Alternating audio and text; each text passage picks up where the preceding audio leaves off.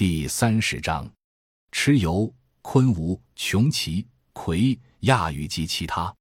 A 蚩尤，蚩尤作兵伐黄帝，黄帝乃令应龙攻之冀州之野，应龙触水，蚩尤请风伯与师纵大风雨，黄帝乃下天女约拔，于止，遂杀蚩尤。大荒北京，大荒东北隅中有山名曰凶里土丘，应龙处南极杀蚩尤与夸父，不得复上。故下书汉，汉而为应龙之状，乃得大禹。大荒东京，必昆吾。大荒之中有龙山，日月所入，有三泽水，名曰三闹，昆吾之所食也。大荒西经，白水出焉，而生白渊，昆吾之师所欲也。大荒南京，西穷奇，穷奇状如虎有翼，食人从手始，所食被发。海内北京。有西二百六十里，曰龟山，其上有兽焉，其状如牛尾毛，名曰穷奇，音如豪犬，是食人。西山经地魁，东海中有流波山，入海七千里，其上有兽状如牛，苍身而无角，一足出入水则避风雨，其光如日月，其声如雷，其名曰魁。皇帝得之，以其皮为骨。决以雷兽之骨，声闻五百里，以为天下。大荒东京亦亚语，又北二百里，曰少闲之山，无草木，多青碧，有兽焉，其状如牛而赤身人面马足，名曰亚语。其音如婴儿，是食人。北山经亚语龙首，居若水中，在星星之人名之西，其状如龙首，食人。海内南京。亚语者，蛇身人面，二父臣所杀也。海内西京二父之臣曰威，威与二父杀亚语，帝乃故之叔属之山，至其右足，反复两手与发，系之山上木，在开堤西北。海内西京阿帝江有神焉，其状如黄囊，赤如丹火，六足四翼，浑敦无面目，是时歌舞，实为帝江也。西山经具有丘。有九丘，以水落之，名曰陶唐之丘；有淑德之丘、梦盈之丘、昆吾之丘、黑白之丘、赤望之丘、参魏之丘、五夫之丘、神民之丘。海内经根据以上所录，作《山海经中古代大事表》《山海经中古史人物表》《山海经中古史系统表》《山海经中诸国表》。如后，为什么不说滚曲是晋生颜容？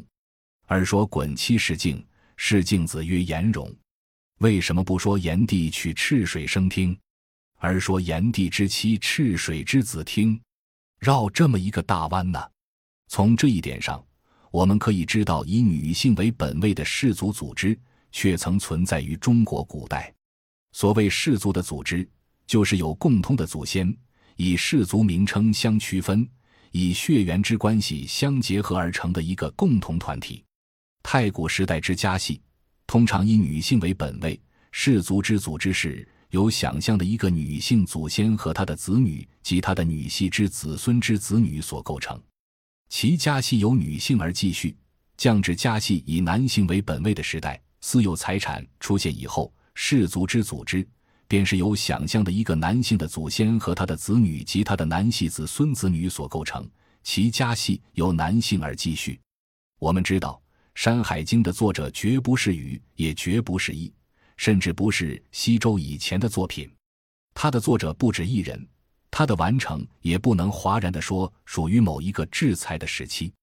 我们可以断然地说，《山海经》是出于十个人以上或更多的手笔，有的是由传闻而来的，有的是就以前的记载而加以自己的想象，有的故意掺入些不相称的材料来作为某一事件的利用。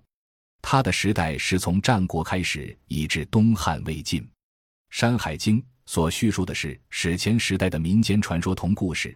这一些已被后来人所记载的同未被记载的传说同故事，在事实上有被保存到较后的时代的可能。在这一种被保存、被记载的传说同故事，虽然可以有几分或较多的真实性，它的来源是现实的反映同出民的信仰。不过总是虚构的成分居多。所谓被保存的故事中的可靠的几分真实性，就是那某一故事或传说所形成以及产生的时代的社会背景。不过，到了经过若干年代以后，社会的组织由渐进或突进的演变，而发现了与前一时代的基础组织的根本差异。执笔记载这某一故事或传说的作者，就难免将自己的时代的社会背景不知不觉地添了上去。不过，呢最初被保留的几分真实性，到这时期至少还被保留了一些，这是可以断言的。